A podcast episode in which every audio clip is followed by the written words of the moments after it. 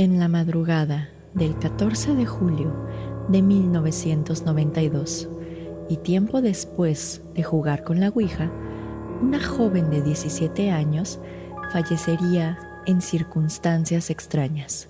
Sin embargo, su muerte causó conmoción nacional, ya que desató una serie de sucesos paranormales que hasta la fecha no tienen explicación. Mis estimados, muy buenas noches. Les habla Señor Oscuro y hoy hablaremos del caso de Estefanía Gutiérrez Lázaro, también conocido como el expediente Vallecas.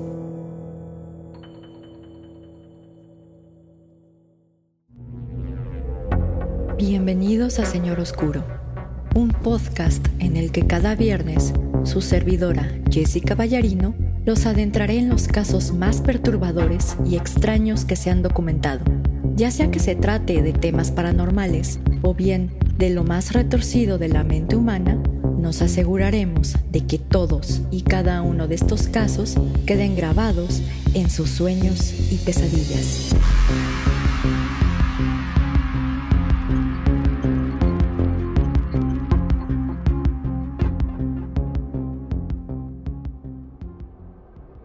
Estimados amigos ferales y críptidos domesticados. Muy buenas noches. Les habla Jessica y les doy la bienvenida a un nuevo episodio de Señor Oscuro. Antes de empezar con el episodio de hoy, tengo que dar un aviso legal, ya que el contenido del mismo puede ser sensible para algunas personas, por lo que se recomienda discreción. Para festejar el episodio 50 de Señor Oscuro, y como ustedes lo pidieron y lo votaron, les traemos un episodio de temas paranormales. ¿Y qué mejor que hablar del fenómeno paranormal más relevante que ocurrió en España? Les estoy hablando de nada más y nada menos que el caso de Estefanía Gutiérrez Lázaro, coloquialmente conocido como el expediente Vallecas. Este caso es bastante particular, ya que al igual que el caso de la familia Amons y el poltergeist de Enfield, los fenómenos paranormales que se suscitaron en el departamento de la familia Gutiérrez Lázaro fueron atestiguados por miembros de la policía, quienes hasta la fecha sostienen que la actividad paranormal que presenciaron fue más que real. Para quien esté escuchando este episodio a través de alguna plataforma o aplicación para escuchar podcast, les recomendamos ampliamente que visiten el video que se suba a YouTube, así como la página de Instagram de Señor Oscuro, ya que publicaremos algunas fotos relacionadas con el expediente Vallecas. En fin, y como ya es costumbre, analicemos un poco más a fondo a la familia Gutiérrez Lázaro. La familia de Estefanía Gutiérrez Lázaro estaba compuesta por su padre, de nombre Máximo Gutiérrez Palomares, su madre, de nombre Concepción Lázaro de la Iglesia, y sus hermanos, de nombres Querubina, Marianela, Ricardo, Maximiliano y José Luis, siendo Estefanía la tercera en nacer. Esta familia vivía en el departamento ubicado en el número 8 de la calle Luis Marín, en el municipio de Vallecas, en Madrid, España.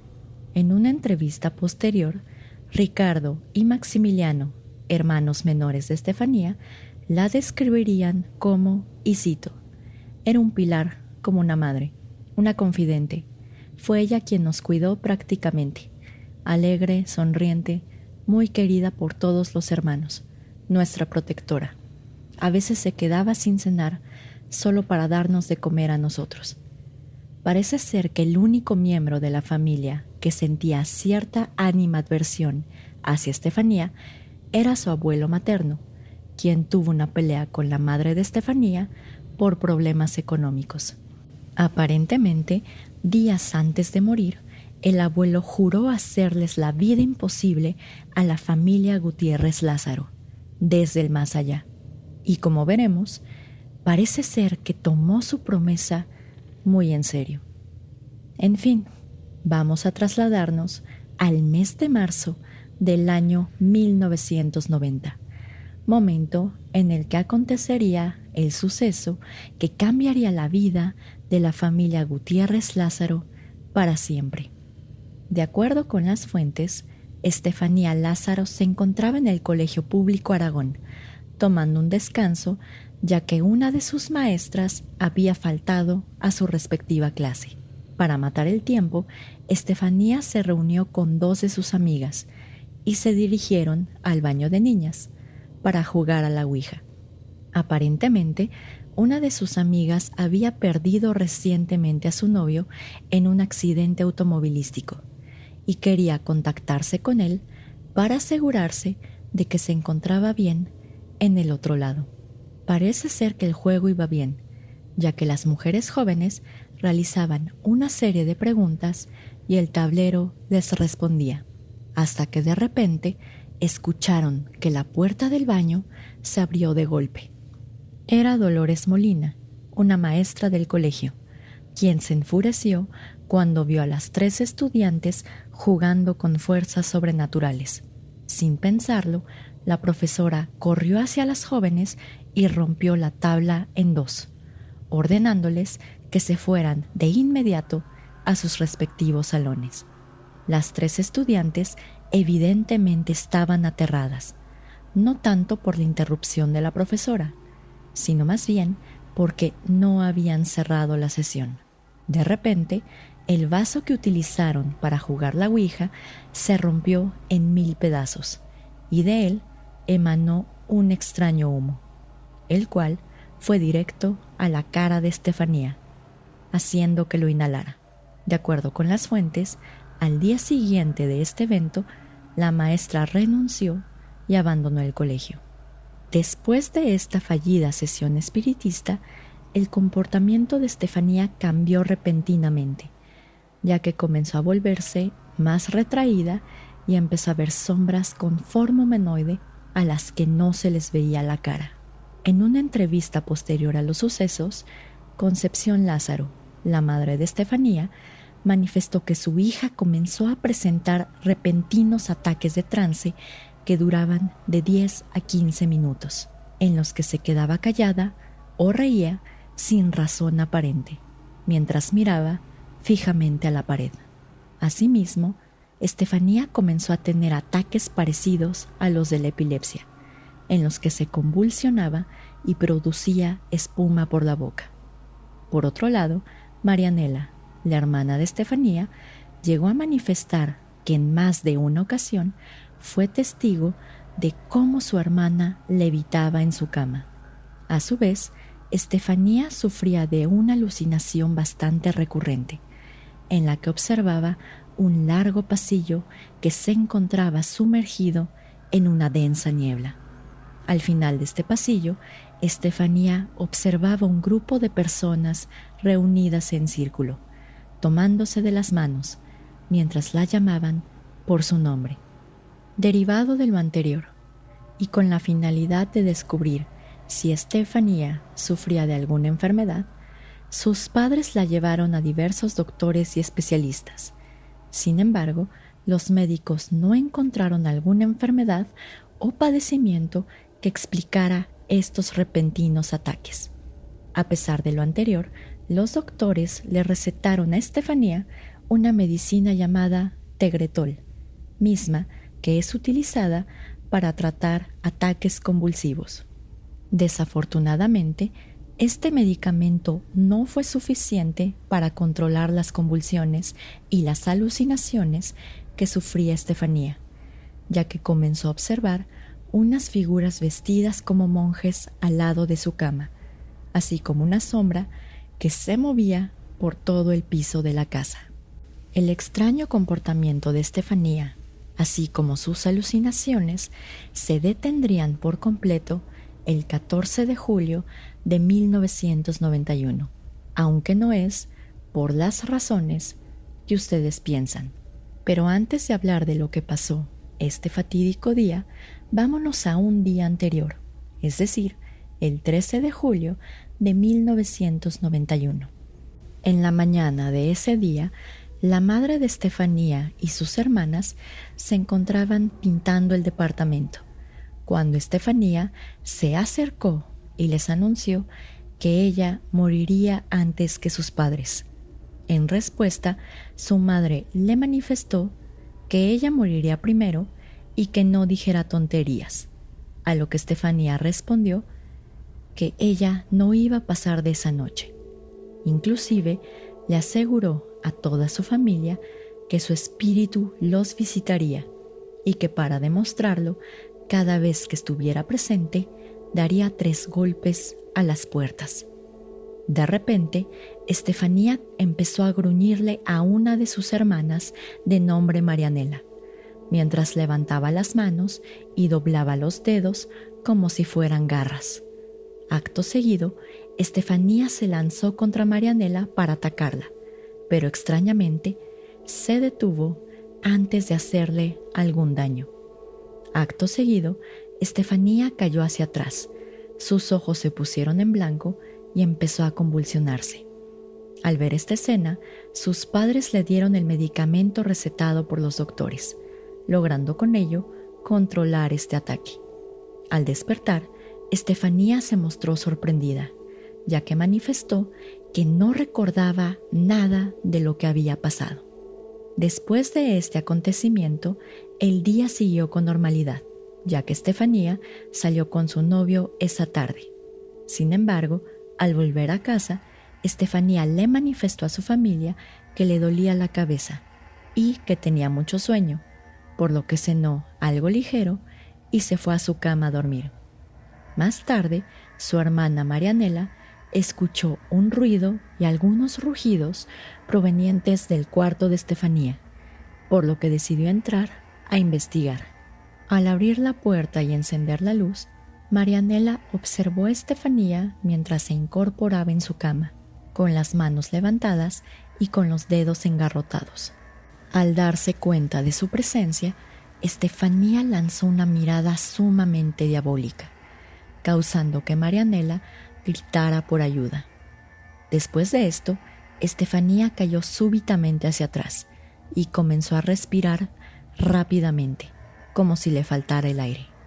Sus padres decidieron trasladarla rápidamente al Hospital Gregorio Marayón de Madrid, donde cayó en un coma profundo del cual jamás despertó.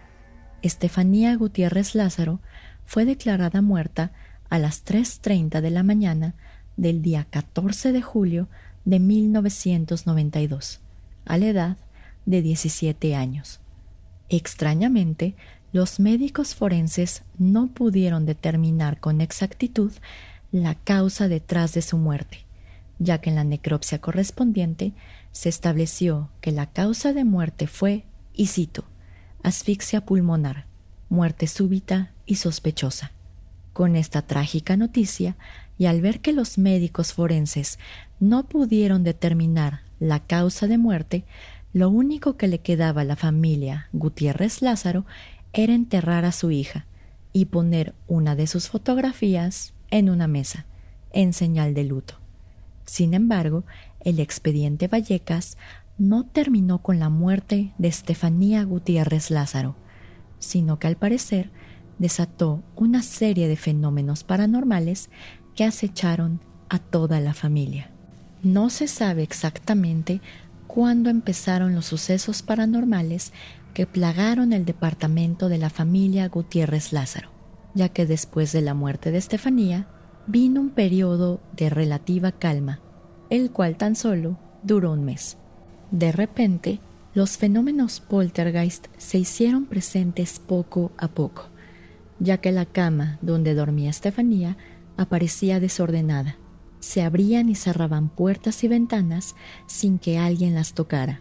Se escuchaban ruidos extraños y los vasos salían volando o explotaban de la nada. Asimismo, a las 3.30 de la mañana en punto, se escuchaban tres golpes en las puertas, señal de que el espíritu de Estefanía se encontraba presente. Sin embargo, conforme pasaron los días, los fenómenos paranormales se incrementaron, ya que la familia comenzaba a escuchar voces y veía sombras humanoides de color negro pasear por el pasillo. En una entrevista posterior, una de las hermanas de Estefanía manifestó que varias veces llegó a ver a una pequeña niña pasearse por los cuartos de la casa, mientras cantaba una melodía desconocida para ella. Asimismo, la madre de Estefanía reportó que varias noches sentía como si alguien la observara, mientras que en otras ocasiones escuchó una voz espectral que la llamaba una y otra vez diciendo mamá. Sin embargo, esta serie de fenómenos paranormales no se compararían con lo que ocurrió en el departamento de la familia Lázaro el primero de noviembre de 1992, es decir, el Día de Todos los Santos. Ese día, toda la familia se levantó temprano para ir al cementerio, cuando se dieron cuenta que la fotografía de Estefanía estaba boca abajo en el piso, como si alguien o algo la hubiera tirado. Al levantar la fotografía, toda la familia se horrorizó, al notar que la cara de Estefanía estaba completamente quemada, aunque el cristal que contenía el retrato estaba intacto. Días después, en la madrugada del 27 de noviembre de 1992, la familia Gutiérrez Lázaro estaba intentando dormir, pero el ruido de puertas abriéndose y cerrándose, así como las sombras que se divisaban en el pasillo, ya los tenían completamente aterrados y hartos, por lo que Máximo Gutiérrez, el padre de Estefanía, decidió llamar a la comisaría de Vallecas y dar aviso de todo lo que estaba pasando. Derivado de lo anterior, el inspector en jefe de la Policía Nacional, de nombre José Pedro Negri, junto con tres agentes más, acudieron a la casa de la familia Gutiérrez Lázaro para investigar lo sucedido. Al llegar a la vivienda, José Pedro Negri se sorprendió al ver a toda la familia afuera del inmueble, a pesar de que era una noche bastante fría. Dos agentes de la policía se quedaron con la familia, mientras que la gente restante y el inspector ingresaron al inmueble junto con Máximo Gutiérrez. Al entrar a la vivienda, observaron que todos los colchones de las camas se encontraban en la sala, ya que la familia decidió dormir en este lugar para sobrellevar los fenómenos paranormales que ocurrían en el inmueble, mismos que se incrementaban cuando la casa estaba en completa oscuridad. Para probar lo anterior, los policías le pidieron a Máximo Gutiérrez apagara todas las luces del departamento y se sentaron a esperar. Acto seguido, los policías fueron testigos de cómo la puerta de un armario se abrió de forma súbita y totalmente antinatural. Asimismo, una de las puertas de las habitaciones se abrió y se cerró de forma muy violenta, sin que pudieran determinar la causa detrás de este suceso. De repente, los presentes escucharon un fuerte ruido en la terraza, por lo que salieron a investigar. Sin embargo, y para sorpresa de todos, no había nadie. Al regresar al interior del departamento, los policías observaron que un pequeño mantel que se encontraba en una mesa cerca de un teléfono estaba manchado de una sustancia color marrón, con consistencia parecida a la baba. Después de estos extraños sucesos, los agentes de la policía decidieron recorrer el resto de las habitaciones, donde presenciaron cómo un crucifijo de madera se ponía de cabeza, mientras que alguien o algo arrancaba el Cristo que tenía adherido. Por otro lado, el inspector José Pedro Negri fue testigo de cómo se produjeron tres arañazos profundos en un póster que se encontraba en la pared, como si alguien o algo con garras lo rasgara frente a sus ojos.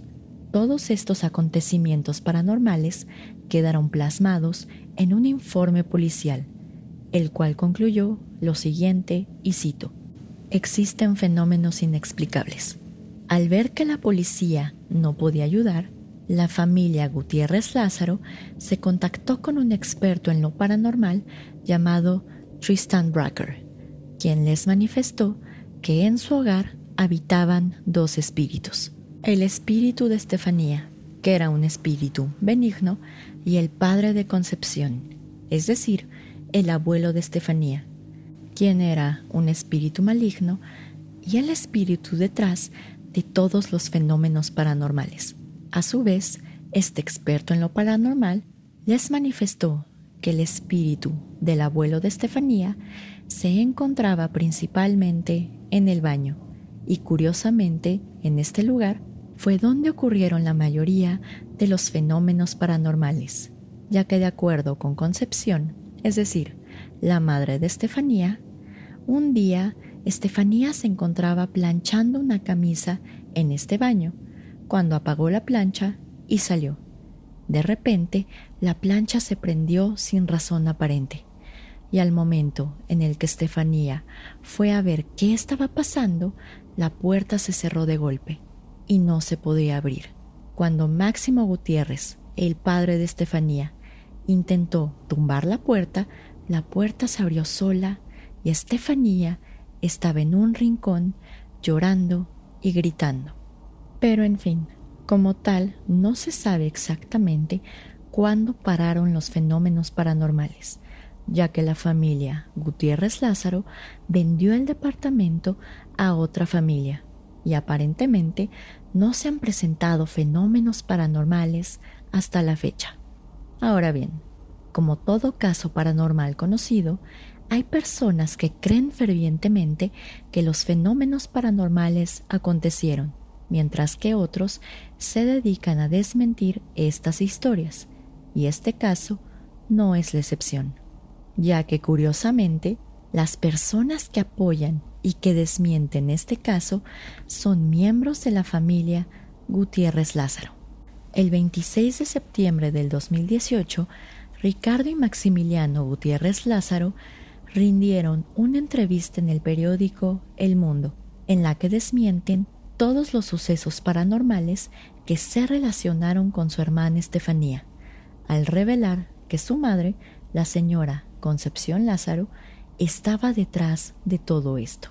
En dicha entrevista, Maximiliano reveló que los supuestos ataques demoníacos de los que era víctima Estefanía realmente eran ataques de epilepsia, ya que, al igual que su madre Concepción, también padecía de epilepsia convulsiva.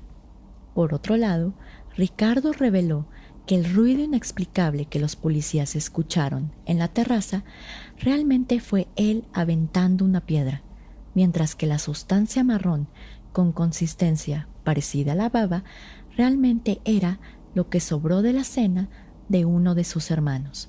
Cuando se les preguntó por qué habían tardado tanto tiempo en revelar la verdad detrás del conocido expediente Vallecas, Ricardo manifestó que lo hacían para limpiar la imagen de Estefanía. Por otro lado, Marianela Gutiérrez Lázaro, otra de las hermanas de Estefanía, dio una entrevista en el programa español denominado Invicta Historia, en el que sostuvo que todo lo que le ocurrió a Estefanía era verdad. Asimismo, en el 2019, Querubina Gutiérrez Lázaro, es decir, otra de las hermanas de Estefanía, se contactó con un youtuber con nombre de usuario Wild Hater, a quien le confirmó que todos los sucesos paranormales realmente acontecieron. Ahora bien, parece ser que jamás sabremos exactamente qué pasó con Estefanía Gutiérrez Lázaro, ya que como ustedes lo vieron, algunos miembros de su familia sostienen que todo fue idea de su madre mientras que otros sostienen que efectivamente Estefanía sufrió de alguna especie de posesión demoníaca o bien que fue por influencias de su abuelo. Con independencia de lo anterior, ¿ustedes qué creen? ¿Creen que algo paranormal pasó en el expediente Vallecas? ¿O bien creen que todo se puede explicar por los ataques epilépticos que probablemente sufrió Estefanía? Saben que a nosotros nos encantaría saber sus comentarios y sus teorías, y para ello se encuentran nuestras redes sociales, que como saben, siempre se quedan al final del episodio. Pero en fin, mis estimados, como tal, este sería el final del episodio de hoy. Espero les haya gustado mucho este episodio extra de temas paranormales. Y bueno, después de este episodio, volvemos a la programación normal. Así que por mi parte, solo me queda despedirme, desearles que tengan una muy bonita semana y ya saben que los saludos vienen a continuación por si desean quedarse con nosotros más tiempo. Así que nos vemos el próximo viernes en otro episodio de Señor Oscuro. Señor Oscuro se despide por el momento. Muy buenas noches.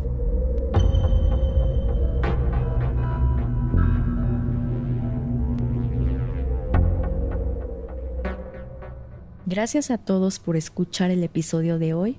Esta vez agarré un caso paranormal que parece ser que era muy famoso en España, de hecho inspiró una película que se llama Verónica. Según lo que me han dicho es una película bastante buena, personalmente no la he visto, pero parece ser que como todas las películas fue aderezada y fue cambiada un poco para volverla más interesante. Pero en fin, si les gustó mucho el episodio de hoy, saben que nos pueden seguir en nuestras redes sociales para nuevos estrenos y episodios y también para que nos hagan recomendación de los temas que quieran que hablemos. Y nos encontramos en Facebook en www.facebook.com diagonal mrs.oscuro. En Instagram bajo el nombre de usuario arroba colectivo.sr.oscuro o bien en la página web www instagram.com diagonal colectivo.sr.oscuro. También nos encontramos en diversas aplicaciones para escuchar podcast bajo Señor Oscuro y en YouTube nos encontramos bajo ese mismo nombre, Señor Oscuro.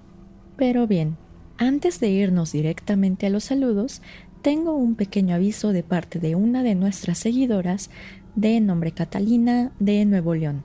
Ella está fundando un colectivo feminista llamado Mambas Radicales, se encuentran en Nuevo León, y nos pidió atentamente que eh, les digamos ustedes, nuestras seguidoras de Nuevo León, que si tienen alguna duda para iniciarse en el feminismo o para cualquier pregunta respecto del feminismo, acudan a ellas.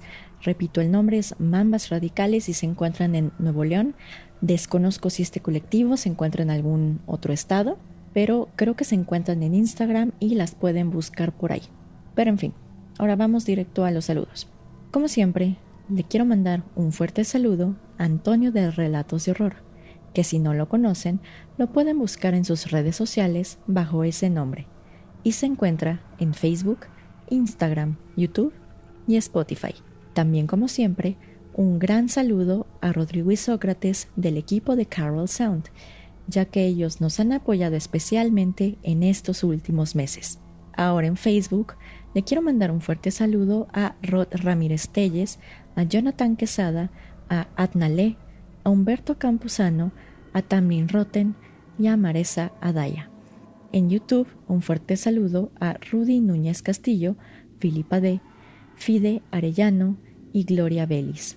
Y en Instagram, un fuerte saludo a Antonio Rivera, Roberto Macías, Jesús Soberanes Maldonado, a Fidel Arellano que se acaba de echar un maratón de Señor Oscuro, también a Ana Paula Villegas, a Erika López, a Mario que lo acompañamos de ida y de regreso a su trabajo y a mi queridísima Mothgirl. Igual si me faltó algún saludo, me disculpo de antemano. Esta semana sobre todo con el episodio extra y otras cosas del trabajo pues traigo la cabeza en otro lado pero ya saben que si quieren que les mandemos saludos, eh, nos lo pueden comentar más que nada en nuestras redes sociales. Igual mándenme mensajito de, oye, porfa, me puedes mandar saludos en este episodio y con mucho gusto se los mandamos.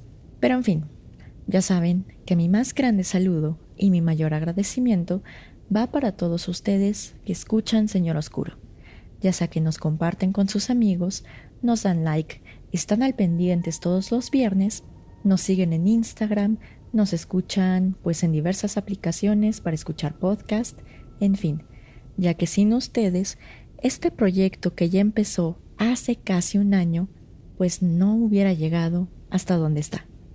Así que ya saben que pues ustedes, que son parte de la comunidad del Señor Oscuro, les agradecemos muchísimo y esperemos seguir contar con su apoyo.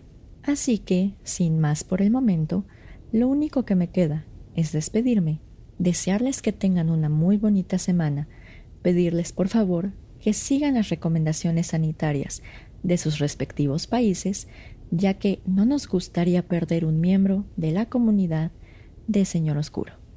Pero en fin, ahora sí, nos vemos el próximo viernes en otro episodio de Señor Oscuro.